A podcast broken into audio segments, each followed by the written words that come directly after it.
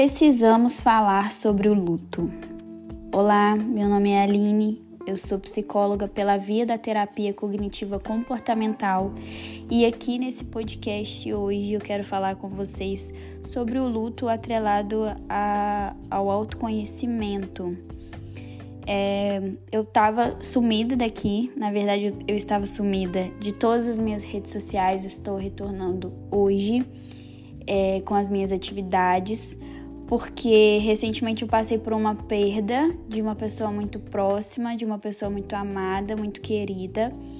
E passando por esse processo, eu recebi muitas perguntas do tipo: Ah, o fato de você ser psicóloga é, te auxiliou em alguma coisa? E não em termos de amenizar a dor, em termos de, de, compreender o sentimento e de passar por ele de uma forma boa, não.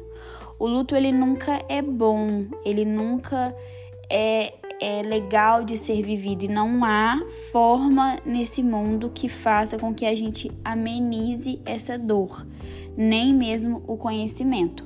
O conhecimento ele te traz o benefício de saber é, exatamente por qual fase do luto você está passando. Mas basicamente é só isso, além das observações que eu fiz durante esse processo e estou fazendo e trouxe aqui para vocês hoje. Talvez esse é o podcast mais difícil que eu vou fazer para vocês.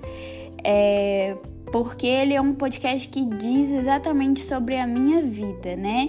E apesar que eu já contei para vocês aqui sobre a minha vida, um pouquinho da minha história, mas é, todas as dores que eu já contei aqui para vocês, elas estavam cicatrizadas. E essa dor do luto é, é uma ferida que ela demora muito tempo para cicatrizar. E, e quando a gente fala de uma ferida cicatrizada não quer dizer que é uma ferida que não dói mais. A gente tem a mania de pensar que quando uma ferida cicatriza, ela deixa de doer. Uma ferida talvez física que cicatriza, ela realmente não vai doer mais. Mas uma ferida emocional, em algum momento pode ser que você tenha um, um, uma recaída, pode ser que a circunstância pela qual você está vivendo é, te remeta àquela ferida e ela volte a doer, talvez ela volte até a sangrar. E quando a gente fala do luto, é exatamente isso. O luto, na verdade, ele nunca passa. A gente vai se acostumando, a gente vai ressignificando a nossa vida, as nossas atividades, os nossos sonhos, mas passar de uma vez por todas, ele não passa e não vai passar. E aí quando que essa ferida ela abre de novo, sangra de novo e dói de novo? Em uma data comemorativa, em uma data especial, em uma conquista, em talvez um momento difícil, é, em alguma situação cotidiana. E isso é muito engraçado porque é, logo que eu passei pela perda dessa pessoa, muito próxima, é, na verdade até hoje, né?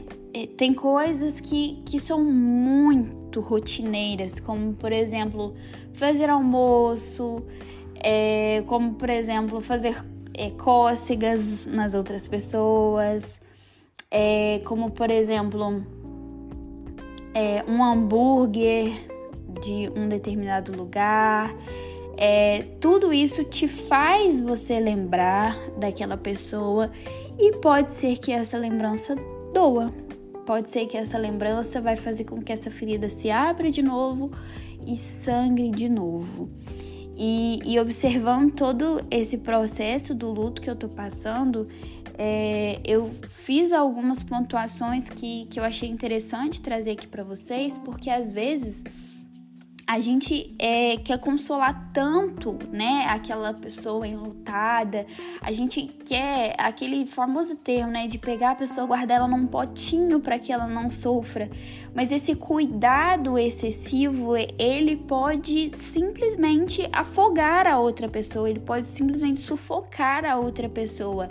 E por mais que, né, às vezes a gente ama muito o enlutado e a gente não queria que ele tivesse passando por aquilo, mas é necessário que ele passe, porque a realidade ela é o que está sendo vivido. No meu caso, por exemplo, É, às vezes as pessoas elas queriam tanto me confortar e me conformar de alguma forma que elas acabavam me sufocando, trazendo explicações e justificativas para o que naquele momento era injustificável, para que o, o que naquele momento era inexplicável. E, e aí é muito importante a gente pensar nisso, né? Porque às vezes eu vi que as pessoas queriam cuidar muito de mim, mas eu precisava passar por aquele momento. Eu precisava passar por toda aquela situação é, do velório, do enterro, do pós-velório, aquela primeira semana e a segunda que é terrível. É, são semanas péssimas de se viverem são semanas que você se questiona muito, que você duvida de tudo, que você tem raiva de tudo e de todo mundo. E é muito importante a gente respeitar esse espaço do enlutado. É você prestar o seu apoio, prestar a sua solidariedade, se colocar como disponível, mas você não sufocar aquele lutado. Você deixar ele viver o momento dele da forma como ele gostaria de viver. Porque lembrando que nós temos formas diferentes de reagir a uma mesma situação. E aí é muito importante também a gente pensar no que, que a gente vai falar com esse lutado.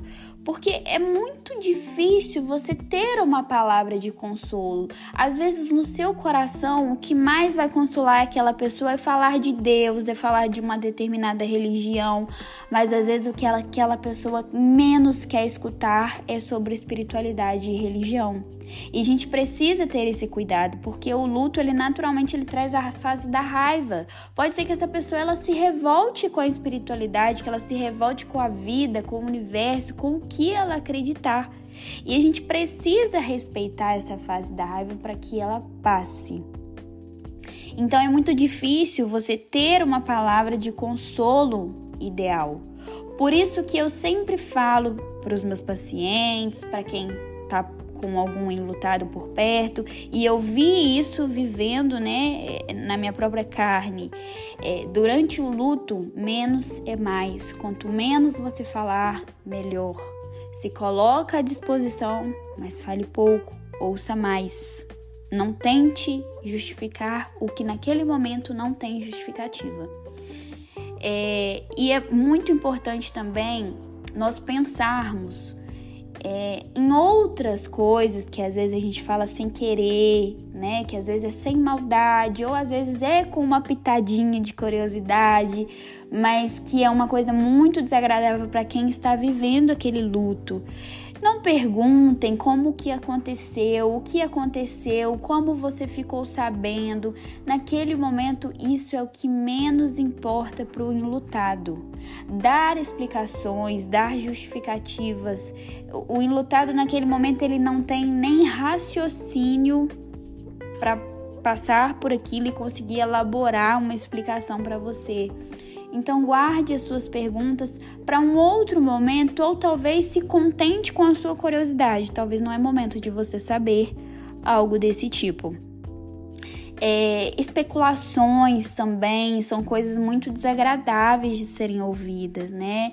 É, suposições são coisas que, que não são necessárias no momento, não cabem no momento para aquele lutado. Então, a gente precisa se atentar, se policiar ao que nós falamos com o enlutado. E principalmente, não cobrar desse enlutado, não cobrar que ele fique te chamando todo dia para lamentar com você, para chorar com você. Deixa que a pessoa se é, desabafa, né? E, e, se contente com quem ela quer conversar naquele momento. Nessa hora não é hora de disputa, não é hora de você é, querer, né? Se colocar à disposição a todo custo. A pessoa ela vai conversar com quem ela se sentir à vontade. E isso não diz sobre ser mais ou menos na vida do enlutado. Então é importante também a gente tomar muito cuidado com isso passar dos dias, a gente vê, né, que a vida vai seguindo, que a pessoa ela precisa se reconstruir, ela precisa se reerguer, mas a gente precisa tomar cuidado também nas motivações. Falar coisas do tipo: "Ah, mas a vida tem que seguir. Ah, mas você vai ficar chorando até quando? Ah, mas ele não queria ver você triste dessa forma". Isso não é nem um pouco agradável de se falar com um enlutado. Pode ser que a sua intenção seja a melhor das intenções, mas não é legal, não é interessante que você fale isso com um enlutado, porque tudo que essa pessoa mais quer é que aquele sentimento passe. Tudo que ela mais quer é reerguer a vida dela, é voltar a viver a rotina dela, é, é, voltar a fazer as coisas que ela gosta. Você pode ter certeza que ela tá tentando muito, muito mesmo.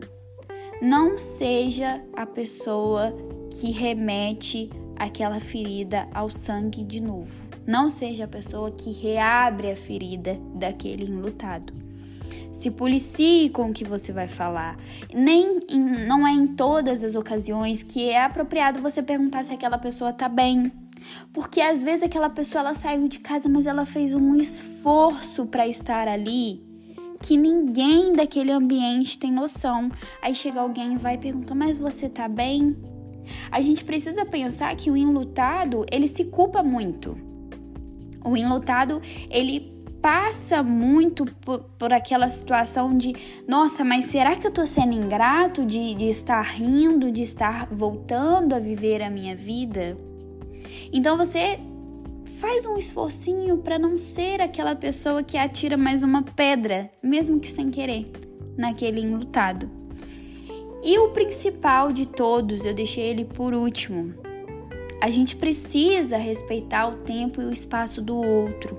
Eu sei que às vezes é o que eu falei no início, a gente quer muito cuidar da pessoa, a gente quer muito, né, estar ali, fazer com que é, essa fase ela seja o menos danosa possível, mas o enlutado, na maioria das vezes, ele precisa ficar sozinho.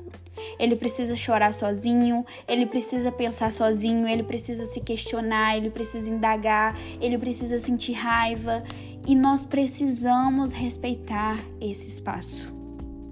Precisamos dar o tempo necessário de cada pessoa. E pode ser que o meu tempo seja dois dias e o seu tempo seja dois meses. Quem tá certo, quem tá errado? Ninguém. Porque nós precisamos, cada um, passar pela sua necessidade, pelas suas limitações, pelas suas particularidades. Isso é uma coisa muito importante da gente pensar. É, a gente não sabe como que esse, essa pessoa vai reagir ao luto e talvez nem ela mesma saiba. Então, sempre que você quiser fazer algo para um enlutado, pergunte a opinião dele. Olha, fulano, eu queria muito ir na sua casa para você não ficar sozinho, mas eu posso ir? Você se sente à vontade, confortável que eu vá? E se essa pessoa falar que não, não leva pro pessoal. Naquele momento ela não tem cabeça para nada. E às vezes tudo que ela quer é ficar em casa chorando o dia todo. E apesar que não tá tudo bem, mas é necessário ela passar por aquilo. Eu espero que esse podcast ele alcance a maior quantidade de pessoas possíveis e que esse meu relato é, traga para vocês um pouquinho de luz é, sobre essas reflexões mesmo, um pouquinho de, de claridade, né, diante desse momento que é tão difícil e tão delicado. Não é bom passar pelo luto, nenhum de nós gostaríamos de passar, mas a gente passa, é uma fase. E se você está escutando esse podcast, se você está de luto, eu tô aqui para te falar que aos poucos você vai se reerguer aos poucos as coisas elas vão, vão tomando um novo sentido, um novo significado. É, é muito. Às vezes as pessoas falam, ah, aos pouquinhos a sua vida volta, aos pouquinhos é, você vai ser feliz de novo. E sim, nós vamos ser felizes, mas a gente sabe que a gente vai ser feliz faltando um pedacinho nosso. Então é por isso que a gente precisa ressignificar tudo na nossa volta. Eu tô aqui para te falar que talvez pode ser que a felicidade ela esteja muito distante de você. Talvez você olhe e você fala: "Gente, mas quando que eu vou ser feliz de novo? Eu nunca mais vou conseguir ser feliz de novo". Mas tá tudo bem. Você pode ir no seu tempo. Você pode ir de acordo com o seu ritmo. Você não precisa estar feliz hoje e nem amanhã e nem o mês que vem. Aos poucos você vai encontrando o seu caminho novamente. Porque é isso que a gente faz depois do luto. A gente precisa reencontrar o nosso caminho. E dia após dia a gente vai reencontrando ele. A gente precisa viver um dia de cada vez. Quando você acordar de manhã, você pensa: eu preciso vencer hoje. O amanhã eu vou me preocupar só amanhã, mas eu preciso vencer hoje. E aí, aos pouquinhos, você vai trazendo um novo significado e um novo sentido para a sua vida. Você não vai esquecer o que passou, não vai é, deixar de existir essa dor, mas você vai aprender a dar um novo sentido para ela. Eu espero que vocês fiquem bem, espero que esse podcast seja uma, uma luz para vocês clarearem sobre esse, esse assunto e espero que vocês tenham gostado. Para quem quiser me acompanhar, eu tô no Instagram, é arroba psialine com dois L's Nogueira. Um beijo grande para vocês.